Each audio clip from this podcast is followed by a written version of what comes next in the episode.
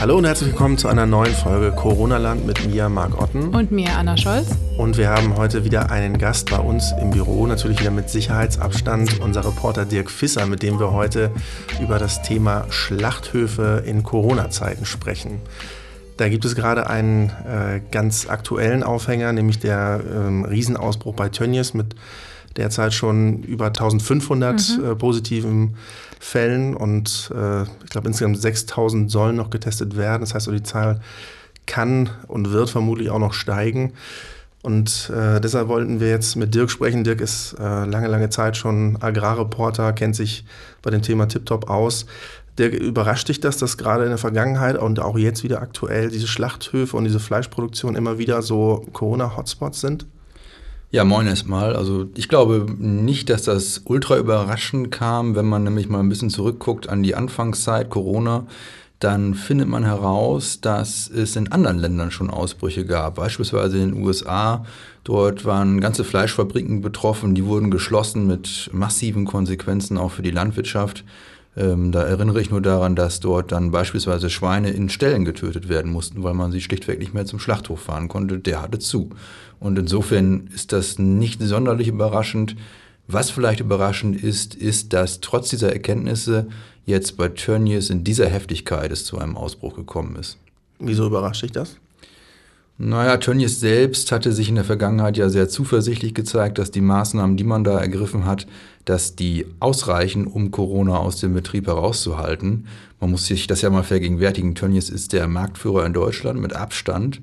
Und der Betrieb da in Reda-Wiedenbrück, der betroffen ist, ist der größte Schlachthof in Deutschland, vielleicht so der größte in Europa. Und ähm, es ist nicht gelungen, dem Unternehmen, trotz aller Bekundungen, erstmal zu verhindern, dass er überhaupt in den Betrieb reinkommt. Äh, es ist dann aber auch nicht gelungen, den Ausbruch einzudämmen. Na, ich meine, der erste Reflex war ja letzte Woche Freitag oder so von Tönnies, ja, da können wir jetzt auch nichts für. Die waren jetzt alle zu Hause ähm, wegen den Lockerungen und die haben das alle mitgebracht aus Osteuropa. Äh, wurde ja auch vielfach kritisiert, diese Aussage. Ja, ähm, das ist so und wurde ja auch nochmal wiederholt von Politikern aus Nordrhein-Westfalen.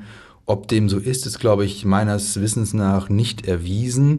Was bekannt ist oder wovon die Wissenschaftler ja mittlerweile ausgehen, ist die, ja, der Fakt, dass die Bedingungen im Schlachthof, ähm, dass die gut sind für den Virus. Ja? Der kann sich da leicht ausbreiten. Heißt, es ist kalt, vergleichsweise kalt, es ist laut, es wird laut gesprochen, dementsprechend äh, kommt es da zu dem Effekt, Effekt, den wir vielleicht auch ja, bei Kirchen beobachten, wo die Leute singen. Das ist dann ganz schnell so ein Hotspot, wo sich das Virus gut verbreitet, wo es viele betrifft. Und es mag in diesem Fall auch hinzukommen, dass die Leute dann auch trotz einer gewissen Erkrankung oder einem gewissen Krankheitsgefühl trotzdem noch zur Arbeit gegangen sind. Das ist zumindest die These, die äh, Gewerkschaften und andere derzeit aufstellen. Mhm. Hätte man schon ähnliche Zahlen ähm, gehabt, wenn man jetzt vor zwei Monaten so eine Reihentestung gemacht hätte? Tönnies selbst sagt ja, und das bestätigen die Behörden, dass die im Mai noch getestet haben ähm, einmal komplett durch und dabei keine Auffälligkeiten mhm. gefunden haben. Denn wir müssen ja bedenken, dass äh, vor zwei Monaten, drei Monaten war das Thema Schlachthöfe ja schon mal da. Ähm, da hatten wir einen Ausbruch gar nicht so weit weg von Gütersloh in Coesfeld, auch in Nordrhein-Westfalen bei Westfleisch, einem Konkurrenten. Wir hatten Ausbrüche in Schleswig-Holstein und Ausbrüche in, in Süddeutschland bei Müller. Und das Thema war also präsent. Es war vielleicht so ein bisschen wieder aus den Köpfen raus. Äh, und man schien es doch in den Griff bekommen zu haben. Naja, und dann kam der Fall Tönnies. Und nochmal zum Infektionsweg. Also, äh, wenn ich mir die Leserkommentare zu den Texten ansehe, dann ist, herrscht da oft Verwunderung mit dem Hinweis auf die doch äh, recht strikten Hygieneanforderungen, die eigentlich in diesen Fleischbetrieben gelten. Also Schutzkleidung, Desinfektion überall. Ähm, das heißt also, in den Unterkünften allein bricht das Virus dann nicht aus, sondern auch tatsächlich bei der Arbeit dann doch. Ich würde zumindest bezweifeln, dass ähm, jetzt alle Infektionen, die wir da sehen, mit den Unterkünften zusammenhängen, zumal ja auch ähm, Leute betroffen sind, die gar nicht in der Zerlegung oder Schlachtung arbeiten, sondern auch aus der Verwaltung, die Corona-positiv getestet worden sind.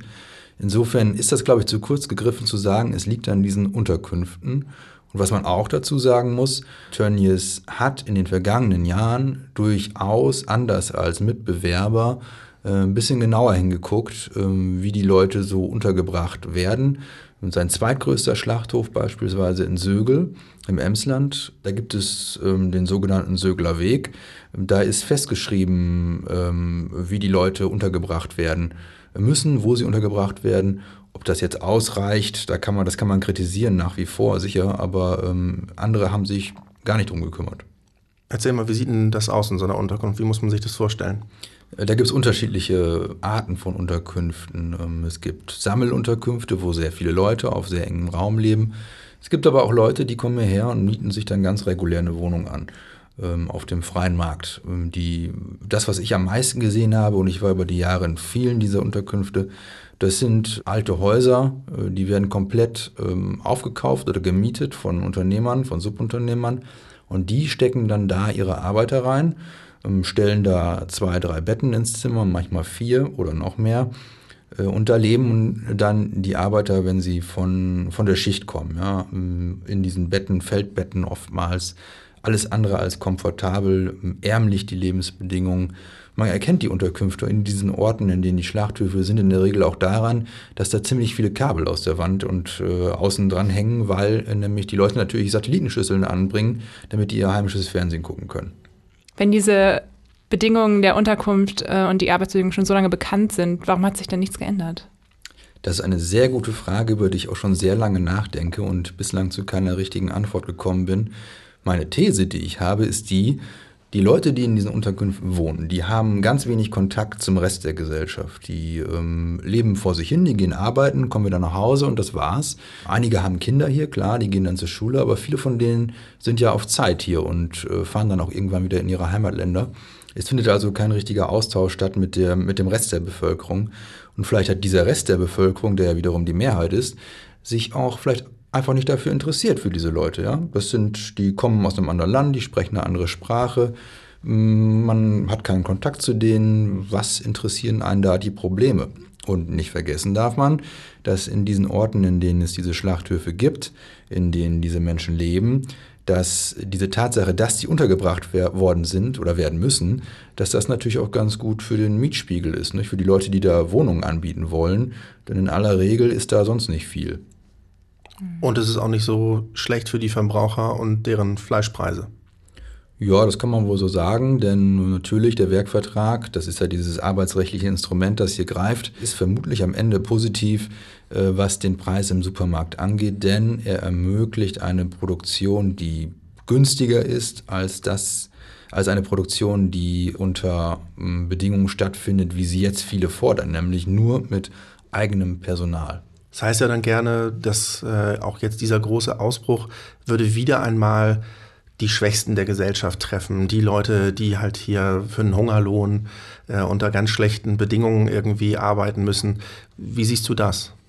Ja, ich kann noch ergänzen, jetzt werden ja auch häufig äh, Sklavenhaltervorwürfe in den Raum gestellt. Mhm. Mm, also ich habe mit vielen dieser Leute gesprochen über die Jahre und ähm, ich habe keinen einzigen getroffen, der jetzt nicht freiwillig hier nach Deutschland gekommen wäre, um hier zu arbeiten.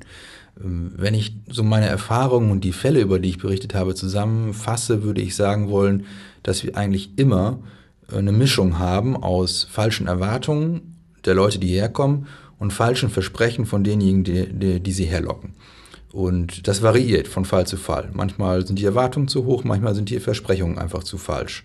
Ich würde aber nicht so weit gehen, dass wir hier äh, Sklavenhalter, Methoden oder Umstände haben. Davon sind wir dann doch entfernt. Was richtig ist, ist, dass dieses Instrument des Werkvertrages, das hat erhebliche Regelungslücken, die sind aber alle seit Jahren bekannt und niemand hat was dagegen unternommen. Müssen sich jetzt auch diejenigen fragen, die sich da jetzt in der Politik aufregen. Wo wart ihr eigentlich die letzten Jahre? Das war alles bekannt. Sieht das dann so aus, dass die Arbeiter für eine begrenzte Zeit herkommen und dann wieder zurückgehen für eine Zeit? Oder sind die hier, bis sie gar keine Lust mehr haben? Mal so, mal so. Also es gibt Fälle, die verlagern ihren ganzen Lebensmittelpunkt hierher, bringen die Familie her, holen sie nach und ziehen dann hier in Häuser ein, in Wohnungen ein und leben dann hier. Es gibt aber auch andere Fälle, die kommen dann tatsächlich nur auf Zeit. Das sieht man auch immer ganz gut daran, äh, dass dann in diesen Orten, in denen die Schlachthöfe sind, dass man da auf Autos trifft mit Kennzeichen aus Bulgarien, Rumänien, manchmal Polen, die bis oben vollgepackt sind mit Sachen. Das sind dann Leute, die entweder gerade aus ihrem Heimatland zurückkehren oder die dahin zurückfahren in den Urlaub. Mhm. Ähm, die haben dann das ganze Gepäck dabei. Hast du denn jetzt aktuell Kontakt zu Leuten, die da arbeiten und wie geht's denen so? Haben die Angst? Sorgen die sich? Ja, wir haben, ähm, stehen eigentlich immer in Kontakt mit einigen, über die wir in den vergangenen Jahren berichtet haben, die uns ihre, wenn man so möchte, Schicksale geschildert haben. Also für einen Teil ist es sicherlich jetzt auch die Sorge, dass die Einkünfte wegbrechen. Ein anderer Teil sorgt sich um die Gesundheit und bei wiederum anderen kommt das alles irgendwie zusammen. Ähm, es ist jetzt nicht so eindimensional zu erklären. Ähm, wir haben hier im Podcast schon häufiger über Themen gesprochen, wo dann irgendwann so die Erkenntnis war, dass so diese Pandemie auch so eine Art Katalysator sein kann, die Prozesse beschleunigt, das heißt Thema Homeschooling, Digitalisierung zum Beispiel. Glaubst du, dass das auch auf diese Branche zutreffen könnte? Ich bin noch skeptisch, ähm, gerade was die Arbeits- und Lebensbedingungen der Leute im Schlachthof angeht. Was man aber jetzt ja sieht in der Diskussion, ist, dass die Fälle, die wir haben in den Schlachthöfen unter den Schlachtern und Zerlegern, die werden genommen, um eine Debatte anzustoßen über Tierhaltung und Lebensmittelproduktion im Allgemeinen. Und es wird festgestellt, das passt am Anfang nicht. Im Stall, äh, da geht es den Tieren zu schlecht. Der Bauer verdient nichts. Es geht weiter über den Schlachthof, wo man feststellt, den Arbeitern geht es mutmaßlich schlecht. Sie verdienen mutmaßlich zu wenig und setzt sich fort bis dann in die Laden, an die Ladentheke, wo es heißt, der Preis fürs Fleisch da ist viel zu billig. Und ich glaube, diese Debatte, die da losgetreten worden ist, ähm, die wird Konsequenzen haben in dem Sinne, als dass wir äh, sicherlich sehen werden, dass die Diskussion, die wir seit Jahren führen, um die Tierhaltung, jetzt an den einen oder anderen Punkten vielleicht doch mal entscheidend fortgeführt wird. Das heißt, dass man jetzt nicht nur mit, der, mit dem Tierwohl argumentiert, sondern auch mit, mit Menschenwohl argumentieren kann? Weil diese, wie du sagst, die Debatte gibt es ja schon lange. Und dass das nicht Grund läuft da, was mit den Tieren passiert, das weiß man auch eigentlich, auch wenn man äh, das Billigfleisch konsumiert. Ja, also meine Beobachtung ist eher, dass wir uns in den vergangenen Jahren eher für das Schicksal der Tiere als das der Menschen interessiert haben, rund um das Thema äh, Tierhaltung. Ähm, dieser Riesenausbruch, den wir da jetzt bei Tönnies haben, wir sehen einen Lockdown im Kreis Gütersloh, da wird jetzt alles geschlossen, die Kinder dürfen nicht mehr in die Schule, nicht mehr in die Kindergärten. Das betrifft jetzt auch die Mehrheitsgesellschaft, also die Leute, die sich vorher für das Schicksal weit überwiegend der Schlachter nicht interessiert haben. Und ich glaube, das ist auch ein nicht zu unterschätzender Katalysator dafür, dass jetzt gehandelt wird. Erstmals, möchte ich sagen, ähm, sind auch die Leute drumherum betroffen und eben nicht nur die Schlachter, die dann im Einzelfall unter diesen Regelungslücken, über die wir gesprochen haben, zu leiden haben. Und diese Menschen sind jetzt ähm, verärgert, also zu Recht wahrscheinlich auch, aber kannst du beobachten, ob sich der Ärger eher gegen die, ja, gegen Tönnies richtet oder gegen die Politik oder gegen die Menschen, die da eben angesteckt sind? Gegen Tönnies. Es gab ja auch vereinzelt Demonstrationen, kleine Kundgebungen in Anführungszeichen unter Corona-Vorzeichen in den jeweiligen Regionen. Die richteten sich ganz klar gegen das Unternehmen, ähm, nicht gegen die Arbeiter oder gegen die Politik. Ähm, das ging gegen das Unternehmen. Es ist ja auch unbestritten, dass Clemens Tönnies selbst eine Reizfigur ist, nicht allein durch seine Aktivitäten rund um Schalke 04. Wenn man jetzt Anwohner ist und in der Nähe so einen Schlachtbetrieb hat, wärst du da besorgt, wenn du dort wohnen würdest? Dass dir ähnliches droht wie jetzt im Kreis Gütersloh mit Lockdown und polizeilich sichergestellter Quarantäne? Nein, also ich, äh, wir wissen aus anderen Betrieben, wo ja auch jetzt parallel getestet wurde, da wurde nichts festgestellt oder kaum was festgestellt. Es gibt gerade einen zweiten Fall, aber nicht in der Dimension in, einem, in Bochum, bei einem dortigen Schlachthof mit Einzelfällen. Dieser Massenausbruch wie bei Tönnies, das scheint mir derzeit doch ein singulärer Fall zu sein. Ob das jetzt nochmal anderswo so in dieser Dimension auftritt, weiß ich nicht. Ich glaube, die äh, Konkurrenten von Tönnies und Tönnies selbst dürften jetzt auch gewarnt sein. Ich meine, der Kreis Gütersloh wird jetzt auch ein bisschen zum Experimentierfeld, ob das, was wir uns überlegt haben an Gegenmaßnahmen gegen die Pandemie, wenn es zu einem Ausbruch kommt, ob das auch so funktioniert, wie man sich das ausgedacht hat. Mhm. Werden wir sehen. Jetzt haben Politiker diverse Maßnahmen gefordert. Robert Habeck zum Beispiel einen Mindestpreis für Fleisch. Würde das an den Arbeitsbedingungen denn was ändern oder würde das nur die Fleischproduzenten reicher machen? Ja, gute Frage. Also ähm, diese Frage des, des Mindestpreises wird ja immer wieder aufgeworfen, in den vergangenen Jahren eigentlich immer in Verbindung mit besserer Tierhaltung. ähm, damit es dem Schwein gut geht, müsse man den oder den Preis an der Ladentheke verlangen. Jetzt wird das eben umgemünzt auf die Arbeiter, weil das gerade das Thema ist, mhm. was im Fokus steht. Ich glaube, weder dem einen noch dem anderen würde es dadurch besser gehen, dass ähm, jetzt ein fester Preis an der Ladentheke für das Pfund Hack verlangt wird. Was würde denn äh, einen Unterschied herbeiführen? Gibt es überhaupt irgendwelche politischen Maßnahmen, die man treffen kann? Ja, es wird jetzt sehr fleißig debattiert über das Thema Reformen. Ich erinnere noch ganz gut daran, dass ich darüber schon berichtet hatte, als zum Beispiel Ursula von der Leyen noch in Deutschland Ministerin war oder Sigmar Gabriel. Die eine ist jetzt EU-Kommissionspräsidentin, der andere ist, ja, wie sagt man, Privatier. Ähm, und die von beiden angestoßenen ähm, Reformen seiner Zeit haben also offenbar die Missstände, die es gibt, ähm, die belegbar sind, nicht behoben. Und in dem Sinne guckt man jetzt, wo sind denn noch Regelungslücken, die man schließen kann. Ich würde jetzt ja ganz deutlich, Clemens Tönnies hat es ja gesagt und da hat er recht in dem Punkt. Er weiß gar nicht, wo diese Leute leben. Er weiß nur, wie sie heißen und wann sie geboren sind.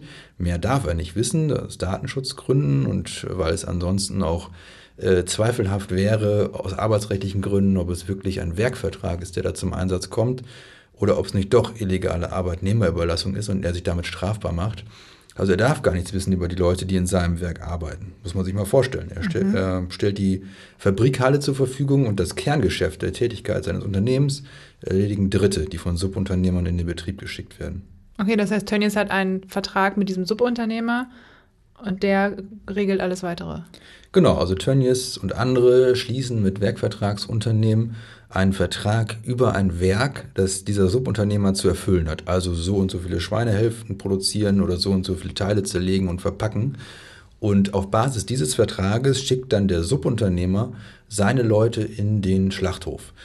Das macht es auch so kompliziert, wenn man sagen möchte, wie viel verdienen die eigentlich? Weil dieser Vertrag, den Tönnies mit diesem Werkvertragsunternehmen abschließt, Tönnies und andere Konzerne, da steht jetzt nicht drin, deine Leute bekommen den und den Stundensatz von uns.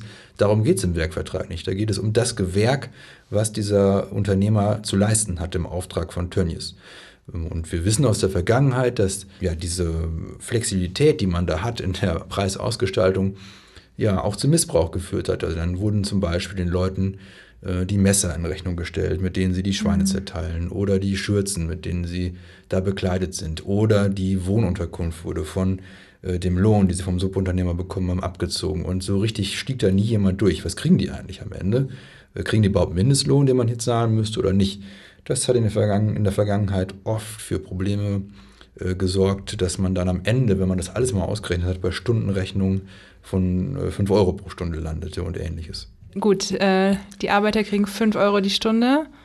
Und was kostet das Kilo Schweinefleisch am Ende? Ja, man kann jetzt ja mal in den Supermarkt gehen und sich mal die Preise angucken. Und äh, wer von uns hat denn diese Empörung, die wir jetzt empfinden mögen über die Arbeitsbedingungen in den Schlachthöfen noch im Hinterkopf, wenn er das Schnäppchenangebot im Supermarkt sieht?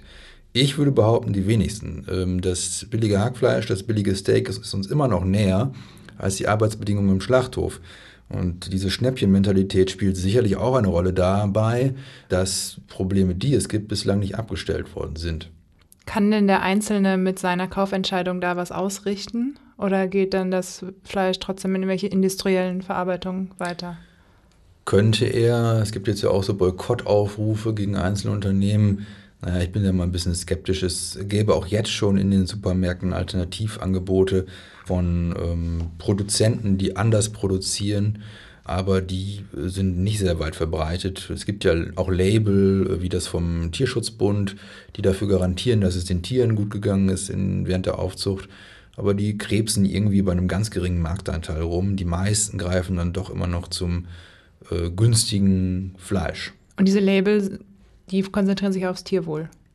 Genau, die haben das Tierwohl im Fokus, ähm, vor allem und das spielt auch bislang bei den Überlegungen der Bundesregierung, ein Tierwohl-Label einzuführen, spielt die Bedingungen im Schlachthof eher eine untergeordnete Rolle. Also wie geht es den Leuten, die die Tiere eigentlich töten, ne? denen es vorher besser gehen, mm. gehen soll. Das ist da jetzt nicht, das steht nicht im Fokus. Ja, ich glaube, da kann man eine ganz große Debatte aufmachen, generell um Konsum und um billig und Da können wir über Fast Fashion sprechen, über Billigklamotte und äh, natürlich kann ein 5-Euro-T-Shirt nicht fair produziert sein. Natürlich kann es den Menschen da nicht gut gehen, die das nähen oder den Kindern. Genauso wie jemand, der ein Schwein für 1,99 Euro zerlegt, wahrscheinlich auch nicht fair behandelt oder bezahlt wird. Ja, wir können uns unseren Lebensstil nur leisten, weil es andere gibt, äh, die, denen es schlechter geht. Äh, Dirk, wie geht es denn jetzt weiter eigentlich bei Tönnies und auch was den Kreis Gütersloh angeht? Also der Betrieb, der Betrieb in Reda Wiedenbrück ist ja erstmal runtergefahren, da wird nicht mehr geschlachtet, nicht mehr zerlegt. Ähm, es wird jetzt getestet, geguckt, wo sind die ähm, Infizierten. Ich hatte heute Morgen erst noch mit einer jungen Dame gesprochen aus dem Kreis Paderborn, der grenzt an Gütersloh an. Die schilderte mir, dass ihr Mann in der Verwaltung bei Tönnies arbeitet und eben auf sein Testergebnis gewartet hat, Sie selbst ist äh, in der Altenpflege tätig, die Kinder sind schulpflichtig, hm, also nahmen am öffentlichen Leben in der Region teil. Und dann kam heraus, äh, hoppla, äh, der Ehemann ist äh, Corona-positiv getestet worden. Wow.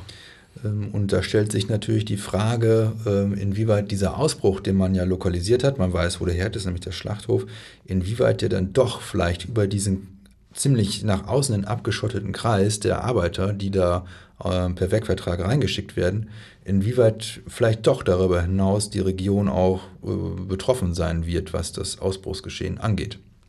Dürfte also spannend bleiben, auch in den nächsten Tagen und Wochen dort noch.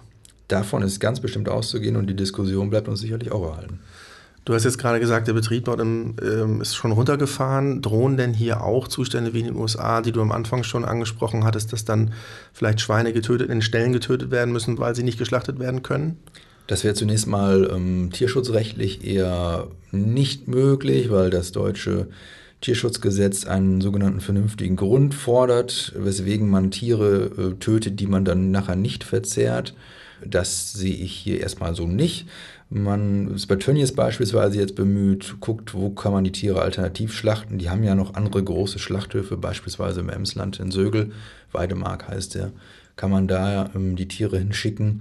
Und darüber hinaus gibt es natürlich auch noch viele, viele andere Betriebe, auch in der Region ähm, Gütersloh im Nordwesten von Deutschland. Das ist ja auch der sogenannte Fleischtopf von Deutschland, vielleicht sogar von Europa. Nirgendwo werden so viele Tiere gehalten, nirgendwo werden so viele Tiere geschlachtet wie in dieser Ecke. Also ein Schwein, das man im Stall tötet, darf man nicht verzehren? Nein, das ist ähm, nicht erlaubt. Das Schwein muss ordnungsgemäß in einem ähm, Schlachthof getötet werden. Okay. Jetzt fällt mir auch auf und äh, ich erwische mich selber dabei, wie ich mich um das Schwein sorge. Wie geht es denn den, den Bauern, bei denen diese Schweine aufwachsen? Machen die sich Sorgen, dass sie ihre Schweine vielleicht gar nicht loskriegen? Weil die rechnen ja auch mit Einnahmen. Richtig, die gucken natürlich auf den Preis und wir kamen gerade aus einer Phase, wo sich der Schweinepreis ja eigentlich einigermaßen wieder erholt hat. Hängt damit zusammen, dass die Nachfrage aus China sehr stark angezogen hat. Ähm, denn in China grassierte ja die sogenannte afrikanische Schweinepest. Das ist die andere große Seuche, die gerade neben Corona äh, so über den, um den Globus zieht. Deutschland hat sie bislang nicht erreicht.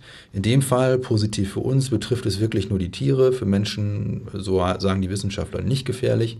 China musste leider Gottes in Massen Schweine töten, die infiziert waren. Das heißt, es gab da ein Unterangebot an Schweinen, das dann mit Importen aus dem Ausland und dann beispielsweise Deutschland ausgeglichen wurde, führte zu gesteigerter Nachfrage. Mehr Nachfrage bedeutet besserer Preis.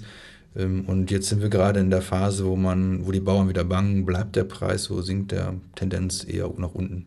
Und welche Rolle spielt denn aus seiner Sicht da die Politik, wenn Frau Klöckner sagt, als Reaktion auf die Information, dass ich glaube, damals waren es über 1300 Infizierte, man eine Tierwohlabgabe braucht. Also die Menschen sind krank, aber wir müssen erstmal sicherstellen, dass es den Tieren besser geht. Ja, seltsam, nicht wahr? Also äh, ich habe auch den, den Eindruck, diese Ereignisse bei Tönnies werden jetzt als Vorwand genommen, um politische Ziele, die man äh, schon hatte, dass man die jetzt umsetzen kann. Da ist beispielsweise dieses Thema Tierwohl eigentlich ganz prägnant, weil die Bundesregierung ja schon länger bastelt an einem Tierwohl-Label und nicht so recht vorangekommen ist in der Vergangenheit. Es fehlte auch so ein bisschen der politische Wille vielleicht. Und nun im Windschatten von Corona, plötzlich, siehe da, ähm, hat man dann doch die Motivation, dieses Thema, das vorher vielleicht nicht so populär war, das vielleicht auch in der Bevölkerung nicht dieses dieses Ansehen genoss als Thema an sich. Nun hat man doch äh, plötzlich Ideen, wie man das auf den Markt bringen kann. Ich glaube, das ist jetzt nur so eine These, die auch auf Privatempirie beruht, aber ähm, ich bin ja auch so ein Kandidat, der sich um die Tiere sorgt und ich glaube auch, dass man viele Menschen viel mehr über so Tierschicksale erreicht als über Menschenschicksale, weil eben Tiere keine Macht über das haben, was mit ihnen geschieht zu dem Zeitpunkt. Und ich denke dann, okay, die Menschen, die da arbeiten, die da diese Tiere zerlegen, die haben sich das ja zu einem gewissen Grad ausgesucht. Wir haben schon darüber geredet, die sind nicht versklavt oder so. Die kommen nach Deutschland, um den ganzen Tag Schweine zu zerlegen. So, und das Schwein hat sich jetzt nicht ausgesucht, dass es da zerlegt werden möchte. Ich würde sagen, wir als Gesellschaft haben beide äh, Teile eigentlich verdrängt, sowohl die Tatsache, wie die Tiere leben, als auch wie sie dann und von wem sie dann geschlachtet werden, weil es uns vielleicht zum einen nicht interessiert, weil wir vielleicht auch ein schlechtes Gewissen haben. Es geht um den Tod. Wer beschäftigt sich schon gerne den ganzen Tag mit dem Tod? Ähm, das haben wir verdrängt und die Produktion von Fleisch findet ja auch abgeschottet eigentlich statt. Nicht? Man kann in aller Regel nicht in die Stelle gucken, man kann nicht in die Schlachthöfe gucken. Das sind äh, Hochsicherheitsbetriebe, ja, mit Zäunen um Zäunen, mit Sicherheitsdiensten davor. Das haben wir alles schön ausgeblendet. Ja. Der, der früheste Kontakt, den wir mit Fleisch haben, der findet eigentlich im Supermarkt statt. Oder auf der Autobahn, wenn die äh, Tiere irgendwo hingefahren werden. Ja. Und da sind ja auch die skurrilsten Bilder drauf. Äh, Huhn und Schwein, das sich fröhlich lachend umarmt und alles ist toll und die Schweine freuen sich aber gerade hier, dass sie auf großer Fahrt sind.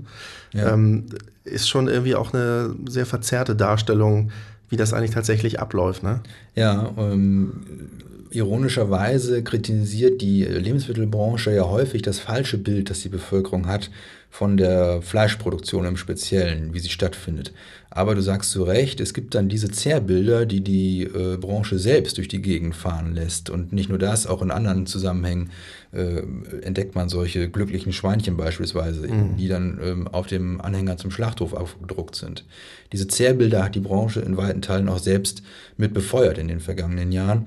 Äh, und jetzt, wo man dann Einblicke gewinnt in diese Produktion, die man vielleicht vorher verdrängt hat, naja, dann meldet sich das schlechte Gewissen zu Wort und man erkennt, so ganz schön ist das vielleicht dann doch nicht, wie man sich das ausgedacht hat. Hilft es dann jetzt was, wenn äh, jeder sein Fleisch wieder einfach beim Metzger des Vertrauens kauft und nicht mehr bei Aldi oder Netto, Lidl? Gibt es den noch, den äh, Schlachter oder Metzger des Vertrauens? Ich glaube, wenn man in vielen Orten, wenn man durch viele Orte fährt, gibt es den mittlerweile gar nicht mehr. Das sind auch, ist auch das, was die Verbände beklagen. Viele Betriebe haben einfach aufgehört, die in kleineren Dimensionen produzieren als jetzt Tönnies, äh, weil die Auflagen so hoch sind, hygienetechnisch und andere, andere Art von Auflagen. Und das hat sich für die nicht mehr gelohnt. Das heißt, die Regularien, die so bestehen, die äh, sprechen eher für die Produktion im ganz großen Maßstab, wie wir sie jetzt ja bei Tönnies sehen. Andererseits diese Dimension, wie sie da haben, mit tausende Tiere, die da jeden Tag äh, geschlachtet werden, das erschreckt natürlich viele. Das ist natürlich nicht das, was wir uns jetzt da unter der schönen Produktion vorstellen. Okay, aber das ist dann ja eigentlich irgendwo ein Widerspruch, oder? Also, dass man sehr hohe Standards ansetzt, um Tiere und Mitarbeiter zu schützen damit also alles unter guten Bedingungen abläuft. Aber letztlich können diese Bedingungen eigentlich nur diese Riesenbetriebe dann noch leisten, weil sonst rechnet sich es eigentlich nicht. Ja, ich kann auch nur davor warnen, dem Trug, Trugschluss zu erliegen, dass die Produktion im kleineren Maßstabe weniger skandalanfällig sein kann. Es ist ja gar nicht so lange her, dass wir aus diversen Schlachthäusern erschreckende Bilder gesehen haben, was den Umgang speziell in diesen Fällen mit Tieren angeht. Und das waren fast überwiegend kleinere bis mittelgroße Betriebe, die davon betroffen waren. Das waren keine großen Schlachthäuser, in denen die Tiere gequält worden sind. Das waren kleine Betriebe. Natürlich nicht pauschalisieren. Das gilt weder in, der, in die eine für die andere Richtung. Ähm, es gibt, äh, glaube ich, auf beiden Ebenen, in allen Dimensionen gibt es Betriebe, die es sehr gut machen und Betriebe, die es sehr schlecht machen. Das Problem ist natürlich, diejenigen, die es schlecht machen, die prägen letztlich immer das Bild einer ganzen Branche. Woran liegt das, dass dann die Kleinen es dann nicht hinkriegen? Ist das Überforderung oder was ist da der Hauptpunkt?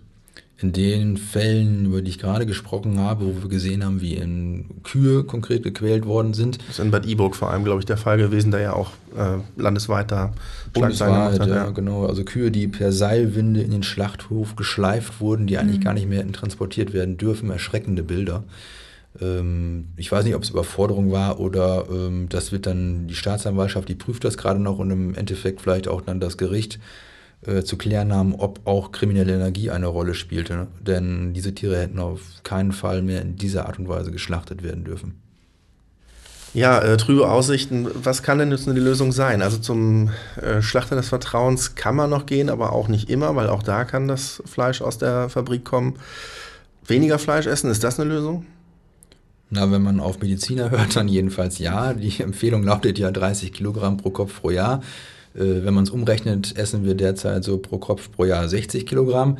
Also das Doppelte. Äh, medizinisch gesehen sicherlich nicht so sinnvoll. Ähm, ich persönlich bin immer der Meinung, jeder möge das essen, was er mag, ob es ein Fleisch ist, kein Fleisch oder was auch immer. Äh, aber man sollte sich, sollte sich nicht dem Irrglauben hingeben, dass sich das alles kurzfristigst ändern lässt. Dafür fehlt, glaube ich, auch der gesamtgesellschaftliche Wille. Ähm, und manches Argument, das jetzt angeführt wird, um die Bedingungen zu verbessern, ähm, das ist, greift mir auch zu kurz. Der Effekt wäre entweder, dass man die Produktion hier plättet in Deutschland äh, oder dass die Preise ins Exorbitante steigen. Mm, ich weiß nicht, ob das alles so durchdacht ist. Man muss ja auch sehen, wenn die Auflagen jetzt noch mehr verschärft würden äh, und sich das irgendwann auch für die Betriebe hier nicht mehr rechnet, dann besteht natürlich auch immer die Option, einfach ins Ausland abzuwandern und das dort unter ganz anderen Bedingungen wieder machen zu lassen, oder nicht? Ja, das ist dann das Argument, was die Branche gerne anführt, nach dem Motto, wenn ihr uns nicht wollt, dann gehen wir.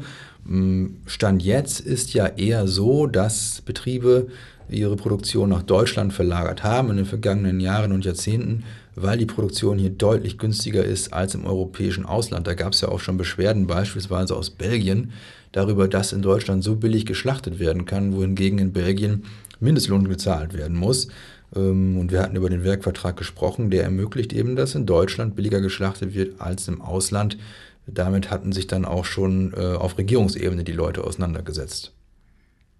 Es ist ja auch bekannt, dass die Deutschen vergleichsweise in Europa das wenigste für Nahrung ausgeben und für qualitativ gut oder überhaupt für, für Essen. Also, dass da gerne gespart wird und eigentlich überall, wo man im Urlaub fährt, denkt man erstmal, boah, es ist teuer hier im Supermarkt. Dabei sind es einfach nur angemessene Preise für das, was man bekommt. Und ich sage immer, also jeder, der, der Fleisch isst, der sollte auch in der Lage sein, selber ein Tier zu schlachten, weil alle anderen haben halt den Blick dafür verloren, was das eigentlich ist. Finde ich, sollte so ein Maßstab sein für den eigenen Konsum. Anna ist übrigens Veganerin, falls es noch nicht das gemerkt habt. Stimmt gar nicht.